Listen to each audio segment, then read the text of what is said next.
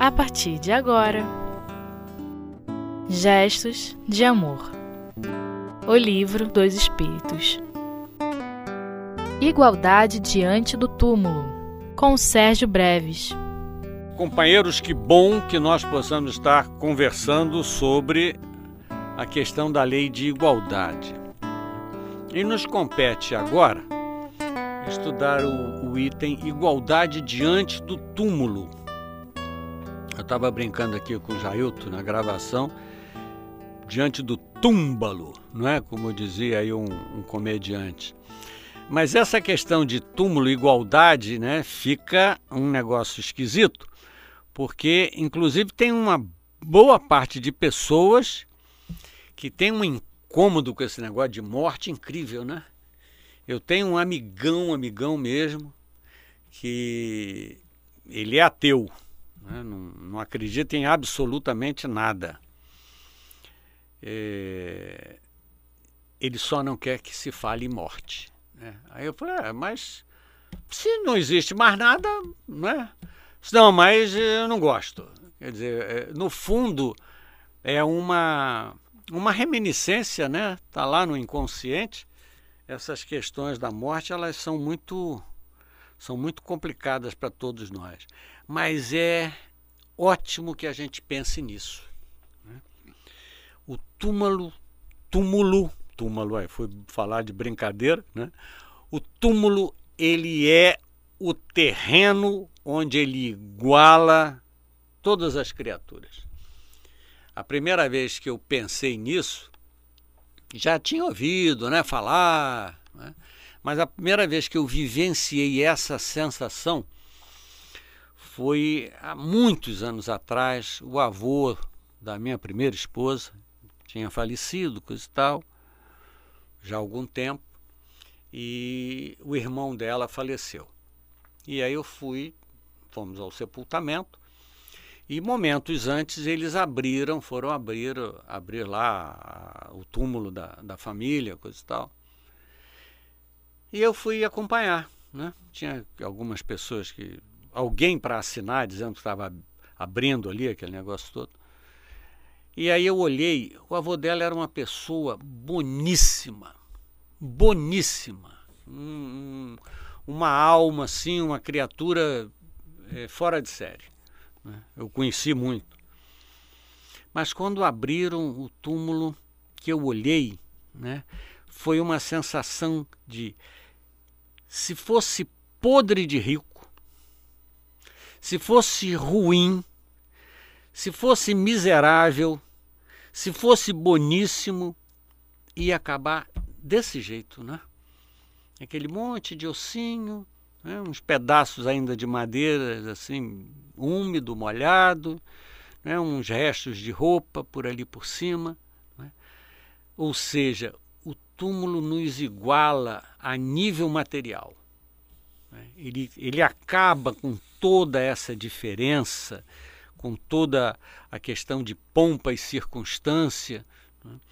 E eu, eu acho que a, alegoria do túmulo né, é algo excelente para nós pensarmos durante a vida física né, do que é que nós estamos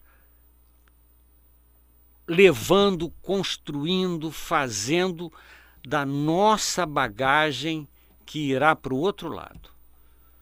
Eu fico vendo essas questões de hoje, né, de ligada à política, tudo isso, é? É, como a pessoa se perde por algo que vai ser ruído, como dizia Paulo, não é?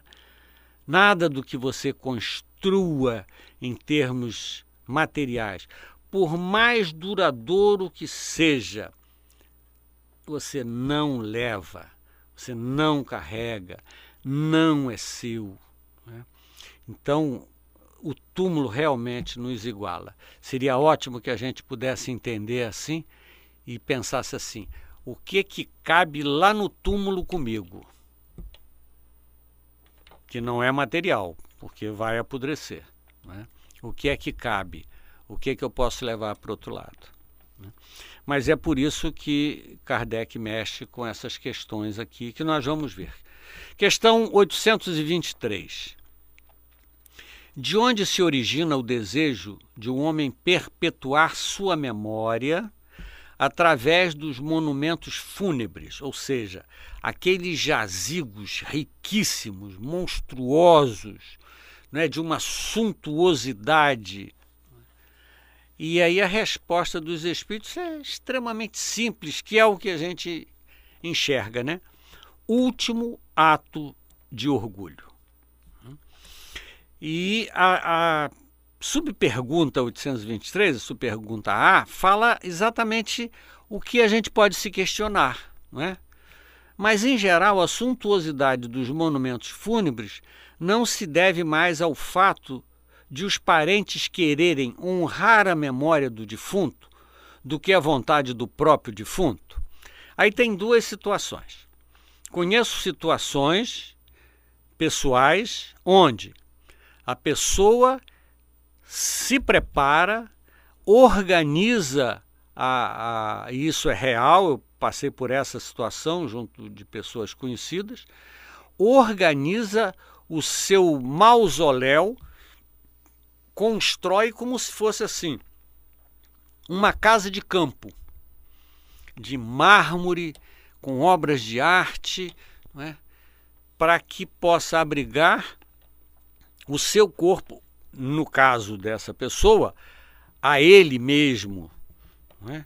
é, depois de morto, como se ele pudesse usufruir daquilo ali. Os Espíritos nos mostram em diversas situações que, nos casos desse, o próprio, o próprio espírito, se ele é preso a esse tipo de coisa, não é? de, de suntuosidade, de posse, de, de material, de casa. É? Em muitas situações ele fica exatamente preso lá no túmulo, não é? é porque aquilo ali é posse dele. Que pena, não é? e aí nós podemos imaginar um espírito preso a isso por muitos anos, é? deixando de usufruir da, da, da qualidade da vida espiritual, né, das possibilidades imensas que, que se tem na vida espiritual, fora dessa prisão da matéria, e a pessoa fica preso àquilo que mandou construir, porque raciocinava que depois da morte não existia mais nada. Então ele desperta e, e percebe, não é? por, por imantação, não é? percebe que aquele lugar ali é o lugar dele e ele fica preso a isso. Eu me lembro de um, de um fato, eu não me lembro em que livro, era de André Luiz. Né? Não sei se você se lembra, Jailton. É, de uma estátua que a pessoa mandou é, fazer, né, tanto orgulho que era, uma estátua que mandou fazer de si mesmo e quando desencarnou, ele se aderiu à estátua, não é? E ele sofria, mas ele tinha dificuldade de sair daquela estátua. Então ele não se lembra, né? Eu, eu também não me lembro desse fato. Me lembrei aqui, não, não, não me preparei, não trouxe esse exemplo, não procurei em casa antes. Mas é a, é a prisão que o, o espírito tem ligado à matéria. Né?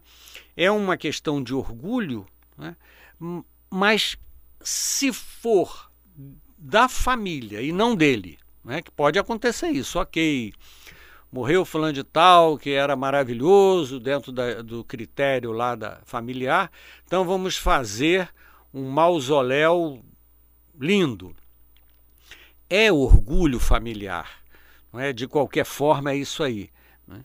E é para nós questionarmos exatamente o que os espíritos nos dizem aqui no, no final da resposta. Acreditas que a lembrança de um ser querido seja menos durável no coração do pobre, porque esse apenas pode colocar uma flor sobre o seu túmulo? quando em realidade nós sabemos que o que faz é, estarmos unidos aos nossos antepassados é o carinho que nos uniu, é o amor que nos uniu. Foi a vivência de, de proximidade, de estar junto, de compartilhar, de vivenciar essa coisa gostosa, familiar. É isso que vai vigorar não é, no, no coração das pessoas e é isso que o defunto, é, ou seja, o espírito desencarnado, vai sentir do outro lado. A gratidão e o amor que nós temos por ele. Mas chegamos na hora do nosso intervalo, já já nós voltamos.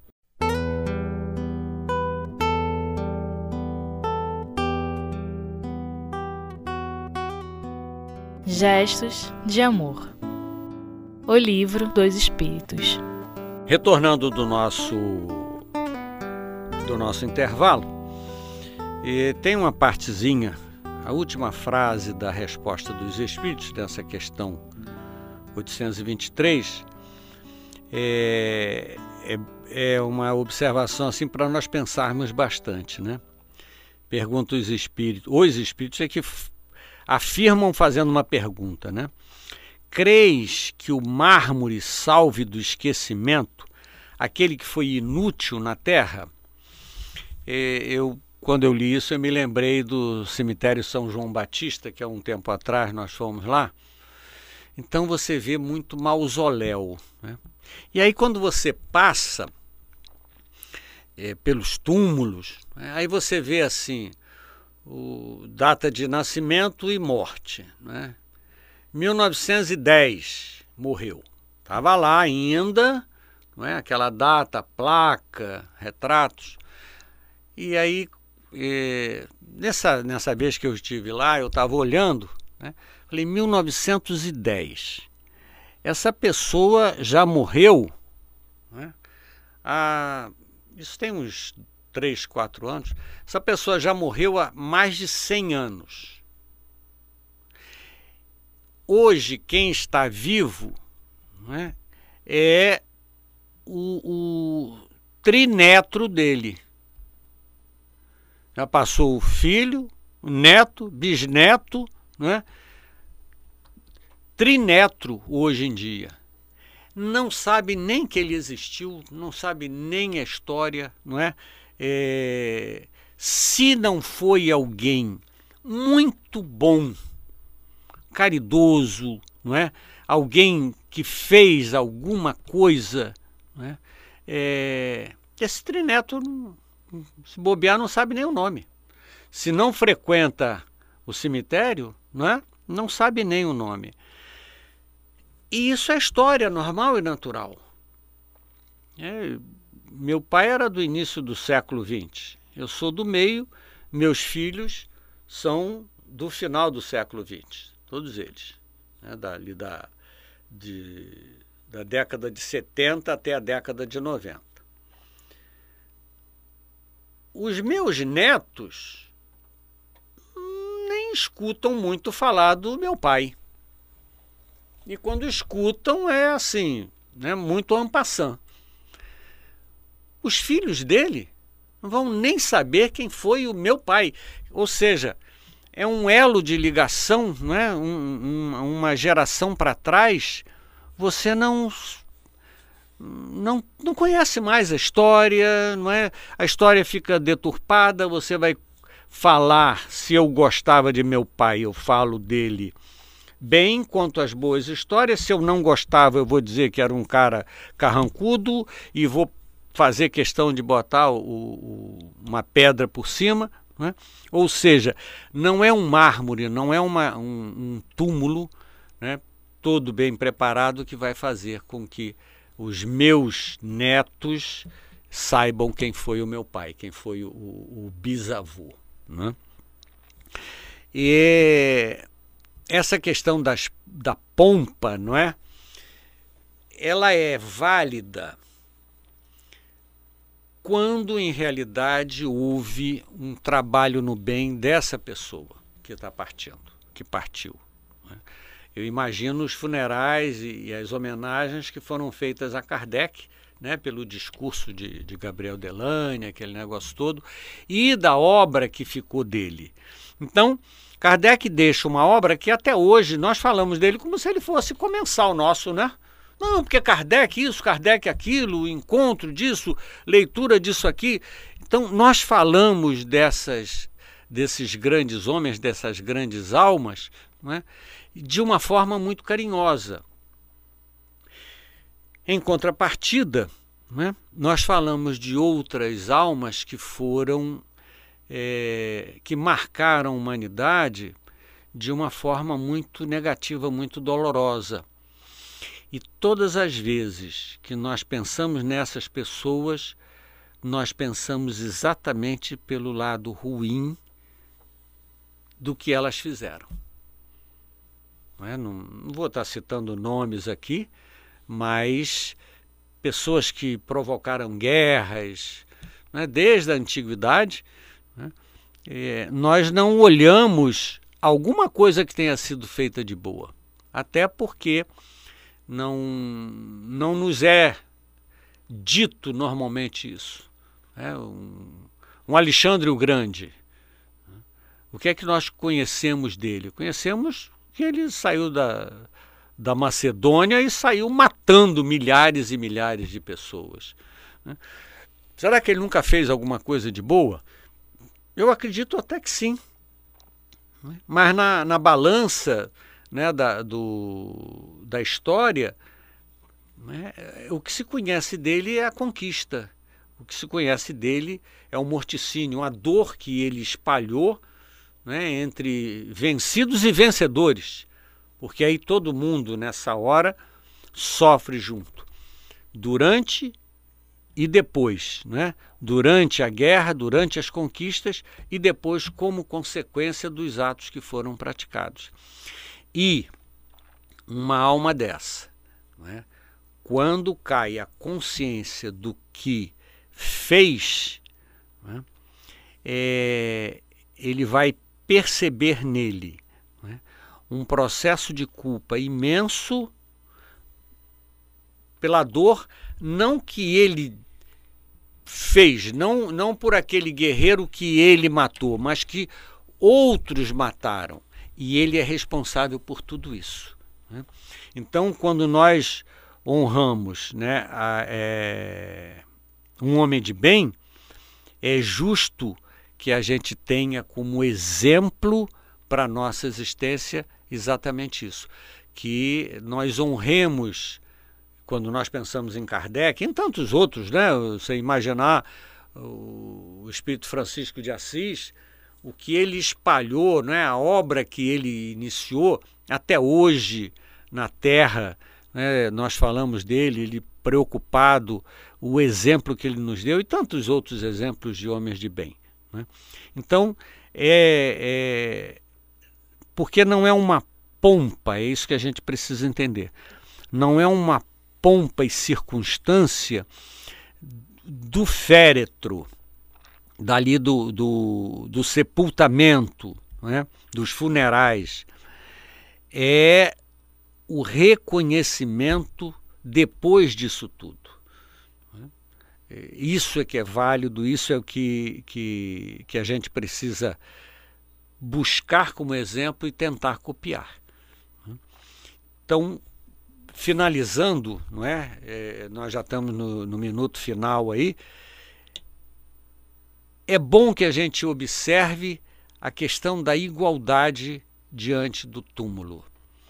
Não adianta nós termos posição social, não adianta nós termos títulos, é, situação financeira privilegiada, se essas coisas foram criadas em cima da dor de outras pessoas. Se nós construímos isso com o suor do nosso rosto, com o nosso esforço pessoal, o que nós estaremos levando é a, a, condição moral desse progresso, do que nós fizemos, e não do que nós conquistamos como matéria. Porque tudo isso fica Mesmo quem colocar no caixão vai ficar ali no caixão junto com aquele monte de ossinho desarrumado, né? porque os ossos não ficam nem arrumados. Dá uma desarrumada, cai queixo para um lado, dentadura para o outro, né? é uma é um fora de forma que acontece no corpo. O que nós vamos levar não tem nada a ver com a questão do túmulo físico. Né? Nós vamos levar a nossa bagagem que a gente carrega na consciência e no coração. Já chegamos no final, que a gente tenha um, um bom dia, uma boa tarde, uma boa noite, dependendo do momento que nós estejamos ouvindo esse programa e que haja muito amor nos nossos corações. Até uma próxima.